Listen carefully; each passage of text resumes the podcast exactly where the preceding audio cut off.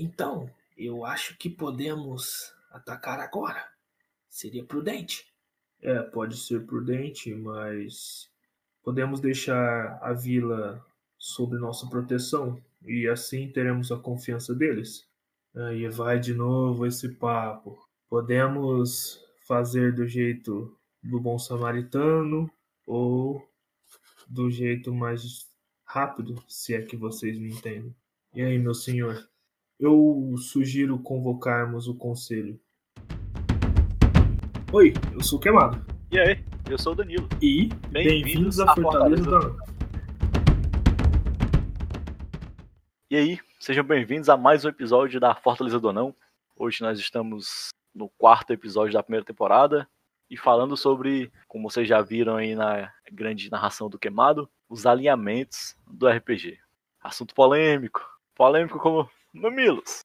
E hoje nós vamos trazer, talvez, quem sabe, um pouco mais de polêmica sobre isso. E eu acho que para colocarmos todos no mesmo caminho, assim, tipo, no mesmo patamar, vamos falar sobre os alinhamentos, né? Começar explicando de maneira rápida os alinhamentos, a forma como os nove se cruzam, citando exemplos de cada personagem, dizendo como cada um age, como cada um tem uma visão e como eles se encaixam nessa, nessa construção desses livros, né? Nessa construção desse mundo que nós jogadores de RPG tanto prezamos. E aí, Keman, você quer começar falando sobre o Ordeiro Bom? Vamos falar sobre o o tal bom samaritano, né? Exatamente. Quando você fala de ordeiro bom, você vê logo na um que na sua mente, com certeza. Paladino. Paladino. Paladino, Paladino. Não o da. O que quebrou o juramento, mas aquele, aquele que a lei é essa. A lei é essa, e isso. A lei tá aí e você tem que cumprir. Ele, ele é o tem um filme que mostra muito bem isso, que é aquele. O juiz, né? O Jude, The Jude. Sim. Que ele. Ele literalmente ele executa a lei, ele é o executor de leis.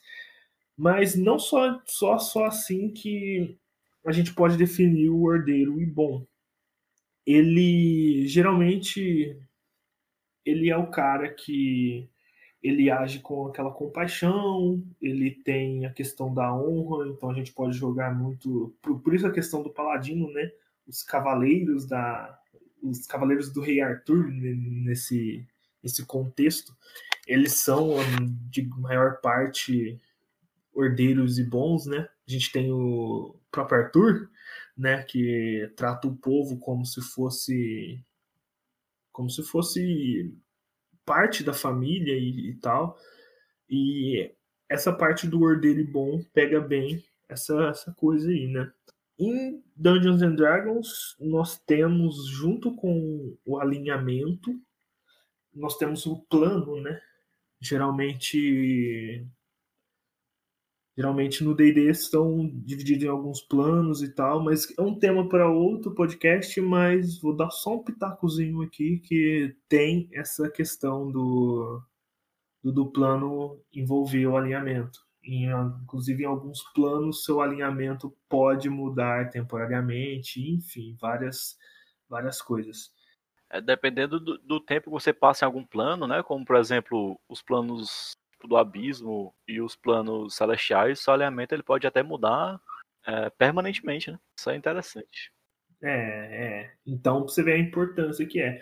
Mas diferente da, das edições antigas, pelo menos do D&D, o alinhamento ele era uma coisa que era muito chata, que nem a questão do ordeiro bom. A gente tinha aquele clérigo, que era aquele clérigo chatão que você tinha que estar tá sempre fazendo tudo que é certo.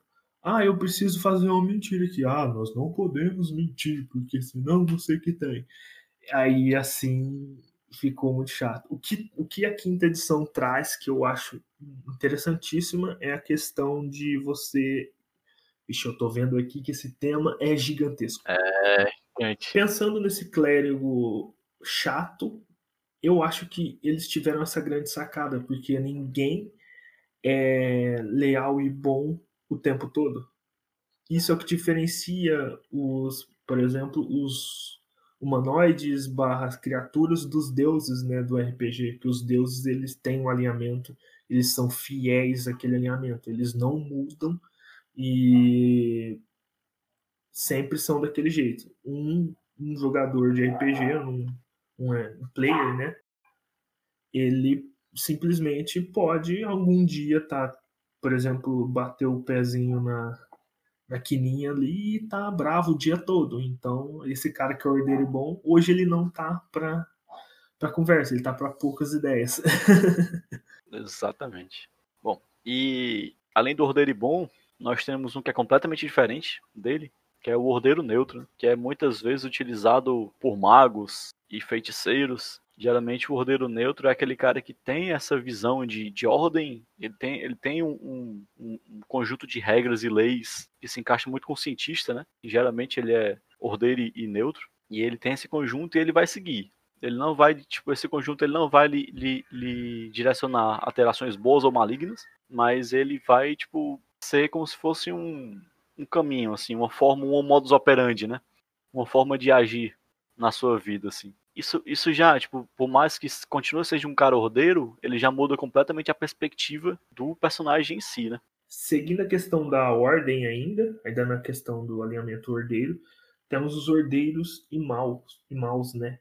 Que eles são literalmente, do, como, assim como temos os, os paladinos que executam aquilo que é bom, a gente tem aqueles que são leais ao mal, que geralmente é, vamos pensar num cultista. O cultista, ele, o cultista no caso vamos pôr de Tiamat, ele ele é ordeiro e mal, porque ele sabe que o, o que o Tiamat é, mas ainda assim ele é leal. E ele é leal às causas e às leis que tem Tiamat, entendeu? Exatamente. A gente, a gente tem nesses alinhamentos, assim, geralmente também um, um governador tirano, um corruptor, corruptor-chefe, sabe? Essas coisas assim, mais, mais, mais da ordem mesmo. Até mesmo mercenários, às vezes. Tem muitos mercenários que são ordeiros e malignos. Exato. Bom, é, assim a gente finaliza os, os ordeiros aqui e a gente pode ir para os neutros. E aí, quando nós chegamos os neutros, já é um outro espectro de, de, de personagem, né? O neutro, quando ele, tipo, quando ele chega no, no, primeiro alinhamento, que ele é neutro bom, neutro, true neutro, né? Ou tipo, o neutro verdadeiro ou maligno, já é aquele cara que nem tende a uma perspectiva ordeira, nem tende ao caos, né?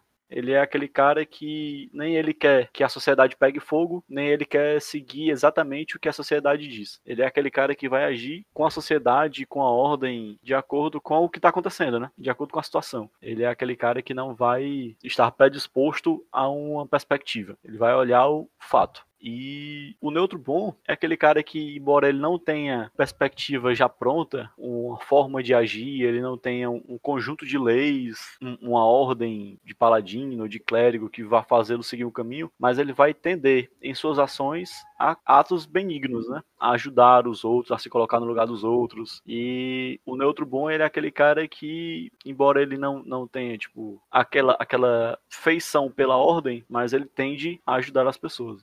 Bom, é, a gente tem, como o Danilo tinha aberto, né, o, a parte dos neutros, o neutro verdadeiro, né, ou atualmente o neutro. O neutro ele, ele é realmente o cara que ele tá ali, é, as regras é, pouco importam para ele, mas ele, ele vai seguir as regras se, se convém ele. Se não convir, ele não vai seguir, não vai sentir um, uma, um remorso ou, ou, algo do tipo. E ele, ele sempre age com, eu diria até uma certa frieza, porque ele não, ele, ele não usa o, os sentimentos nos seus julgamentos, na maioria das vezes. Ele sempre. Ele seria o cara lógico. Vendo assim por, por outro lado. A gente tem a maioria dos animais, assim, das bestas no, no, nos jogos são, são neutros, mas existem bastante raça, uma classe neutra. Seriam os druidas. Os druidas, eu acho, eu acho que os druidas ou é, mais os druidas mesmo. Os druidas seriam neutros, porque eles, eles pensam em proteger a floresta ali e E é isso. Se você não faz mal para a floresta, beleza. Ou para o animal. Se você faz mal, aí. Então, é meio que. Ele não, ele não liga para você se você não incomodar os princípios dele. Seguindo aí, o, a gente tem o. O neutro maligno. E você jogar de personagem neutro maligno, meu chapa, é uma excelente experiência. Aconselho vocês fazerem pelo menos uma vez um personagem neutro maligno. É aquele cara que tá de boas, e de repente ele faz uma besteira. Mas assim, os personagens malignos, né? Eles são os personagens mais complicados de se jogar RPG se você não tiver um, um, uma metodologia para executá-los, né? Bom, personagem neutro maligno, ele é o oposto do neutro bom. Ele é o personagem que, tipo, ele não tem uma linha lógica de pensamento, mas ele tem uma tendência a ser egoísta, né? Ele tem uma tendência a pensar mais nele do que nos outros, e ele tem uma tendência, de certa forma, até a fazer pequenos, a pequenos atos de maldade. Tipo, geralmente o neutro maligno pode ser aquele ladrão, talvez um assassino, pode ser um druida também, que ele é neutro, mas se você tentar mexer nele ah, meu chapa, ele vai destruir uma cidade todinha só para lhe matar. Ele não liga se morreram inocentes ou se morreram mais pessoas do que deveriam. Ele só distribuiu a fúria da natureza sobre aquele lugar. É o famoso os fins justificam os meios. Exatamente, é o Maquiavel, esse daí todinho. Isso encerra os nossos personagens neutros, né? E agora vamos para aqueles personagens que são extremamente complicados de se lidar, que são os caóticos, né? Caóticos bons, neutros e caótico mal. Bom, já vou começar aqui com o caótico bom, que é a grande maioria do D&D, né? A grande maioria dos jogadores preferem o caótico bom. Porque o, o, caótico, ele é o cara que, de certa forma, é o que mais é, nós nos identificamos, porque somos caóticos, né? A diferença do caótico bom para os outros caóticos é que ele faz o que for necessário para deixar as coisinhas certas. Bom, geralmente os, os, os caóticos bons, eles, eles pensam em si, claro, mas ele pensa, ele sempre pensa no que, no que ele vai fazer e, a, e afeta o que está à volta dele, seja no caso dos druidas da floresta, seja no, no caso de um paladino caótico bom, ou as pessoas na sua volta, enfim. E frequentemente eles, eles vão se distanciando de, preferem ficar um pouco isolados para evitar eles eles atrapalhem a vida de, das outras pessoas. Eles não são ruins, mas eles não querem ser bonzinhos. Eles, eles seriam os, os anti-heróis, alguma coisa do tipo. Exatamente. Cáuticos neutros, né? Vou deixar os cáuticos malignos nas mãos do queimado. Cáuticos neutros são aqueles caras que não têm uma tendência a ajudar ou atrapalhar ninguém, a ser é, altruísta ou ser egoísta, mas eles têm uma tendência a querer ver, tipo, a viver na natureza, né? A não viver, tipo, dentro das cidades. Tem, você encontra muitos range, muitos patrulheiros, né? Que são caóticos e neutros. Eles não se adaptam à vida nas cidades, eles não se adaptam à vida regrada pela sociedade, com suas castas e tal. E eles preferem viver ao ar livre eles precisam viver da sua forma, a forma como ele, ele, ele quer viver a vida. E você encontra aqui também nos cáuticos neutros muitos ladrões que foram jogados de lado pela sociedade e vivem do crime. Então eles precisam do crime não por serem malignos, mas porque é a forma que eles têm de subsistência. Então nesse espectro do caótico você encontra também diversas personalidades, diversas perspectivas diferentes. É, finalmente chegamos neles, né? Os caóticos maus. É aquele personagem que o mestre olha assim e diz: hum, vamos pensar aqui sobre esse alinhamento, viu? Vamos conversar aqui. é, é esse, esse, é o, esse é o legal. Embora ele seja bem polêmico assim, eu acho ele um dos, um, um dos mais. Como é que eu posso dizer? Um dos, um dos que mais você consegue se aprofundar nele. Um, um personagem caótico mal bem executado, ele faz horrores na mesa, porque seja em RP, em, em combate, enfim. Mas geralmente nesse, nesse lado caótico, de, é, caótico neutro, neutro, né, caótico neutro, caótico mal, a gente encontra os, os bichões, os vilões, que são aqueles caras que são os clichês. Ele é simplesmente mal, ou ele tem toda aquela trama que tornou ele mal, malvadão e tal. são os terror, os ter, o grande terror dos mestres, porque alguns jogadores querem jogar com eles, mas não sabem executá-lo. Mas de exemplo de caótico mal, nós temos o, os liches, né, que são os caras simplesmente é, venderam a alma para ficar mais forte e matar todo mundo. Geralmente é isso que acontece. Os caóticos malignos também são os demônios, né? Que só quer ver, tipo, tudo pegar fogo. O circo, o circo é, pegar exatamente. fogo. Exatamente. Dragões vermelhos também são caóticos e malignos. Na verdade, na verdade, grandes, grande parte dos dragões são caóticos, caóticos maus. Sim. Sim. Sim. A maioria são. Por que, que os jogadores às vezes não sabem executar, né? Porque geralmente o caótico maligno, como diz no próprio livro, na edição da Galápagos, né? Ele é um alinhamento de todos os que agem com violência arbitrária. Ou seja, esse estímulo de ódio, de ganância, tipo de, da própria maldade mesmo, sede de sangue, às vezes leva o jogador à execução de um personagem que não tem tipo, uma linha de pensamento, que não tem um motivo. Ele só quer sair fazendo besteira. E aí é o que a gente tipo, muitos mestres, eles, eles não chamam nem de caótico maligno. É o estúpido maligno. que é aquele cara que. E, a mesma, e tipo, da mesma forma existe estúpido bom, que é aqueles caras que querem fazer o, o, paladino, com aquele. Até o Queimado citou também, aqueles clérigos antigões que, tipo, que tinham a tendência a, a só ser de uma forma e não querer mudar de forma nenhuma, né? E isso vai agora, depois dessa pequena apresentação, vai nos levar agora ao pensamento, né? E o que é que nós pensamos sobre os alinhamentos no RPG. E se o queimado me permite começar aqui, eu já vou colocar a minha opinião, que é uma opinião.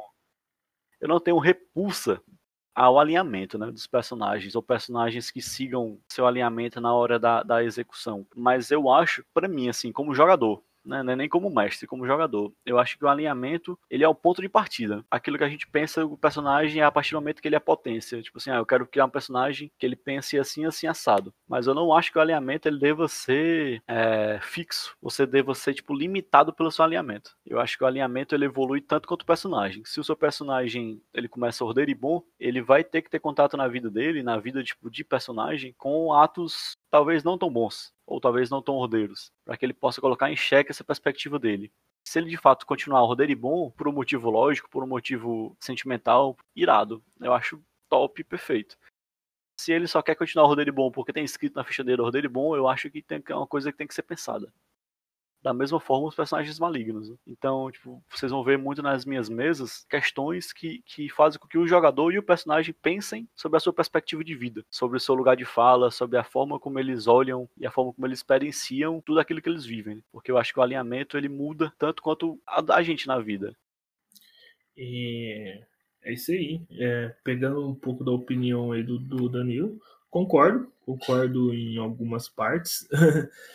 Uh, acho que o alinhamento ele ajuda bastante o jogador iniciante. É verdade. É, para dar aquele, aquele nortezão pro, pro jogador iniciante. E então, para os jogadores antigos, é, jogadores antigos não, para os jogadores mais experientes, é, isso ajuda, isso ajuda e atrapalha. Isso está sendo meio controverso, mas ele mais atrapalha do que ajuda, porque geralmente o jogador mais experiente ele quer fazer o ele, ele chega num ponto que ele não quer mais só combar, ele quer que a história do personagem seja interessante, ele quer que aquela multiclasse dele faça sentido. E às vezes aquela multiclasse é um pacto que ele fez, por exemplo, com. Não vamos citar, citar Tiamat, não. Vamos citar Char. É, que ele fez um pacto com Char, a, a deusa lá da, dos Drows, né? E no, no, alinhamento dele, ele nunca faria isso. Mas aí uhum. tem aquela coisinha da história que aconteceu que fez o alinhamento dele talvez de ir de neutral bom para neutro. E ele fez esse pacto, entendeu? E talvez esse pacto que ele fez foi para uma coisa boa, então justifica isso. E aí essa coisa de brincar com os alinhamentos que eu acho que tem que ter um pouco mais de é, experiência para brincar e um, e um pouco de sensibilidade do jogador. Não é nem a, a, experiência, mas a sensibilidade do jogador de entender que, como o Danilo disse, nem toda pessoa é boa sempre, é, ou mal sempre. Ela tem que ter um motivo para isso. Sim. E eu acho que isso vai muito ao encontro do que até o próprio Queimado falou no começo, né? Tipo, ninguém é legal, leal e bom o tempo todo. E, tipo, os jogadores mudam também. Então, eu acho que essa perspectiva da mudança, ela também deve vir pros personagens, né? E olhando, tipo, 3.5, olhando 4.0, olhando 5.0, né, assim, a quinta edição, eu percebo, às vezes, é como se a Wizards quisesse, tipo, ir tirando aos poucos essa questão do alinhamento, sabe? Como se o alinhamento hoje em dia ele fosse já, já tipo, um órgão vestigial, assim, que, sei lá, talvez na sexta edição ele desapareça. Talvez esteja eu aqui. Olha o que você tá falando, amiguinho esteja ele, é, talvez eu esteja aqui querendo prever o futuro, mas eu, eu sinto essa tendência na Wizards. Ou talvez ela seja uma coisa que não seja mais tipo obrigatório, que venha mais para dar um, assim, se o jogador quiser optar por um alinhamento, ele vai optar, né? Seja mais uma coisa opcional. Exato, é, concordo. Talvez pode ser que seja talvez venha mais nessa perspectiva.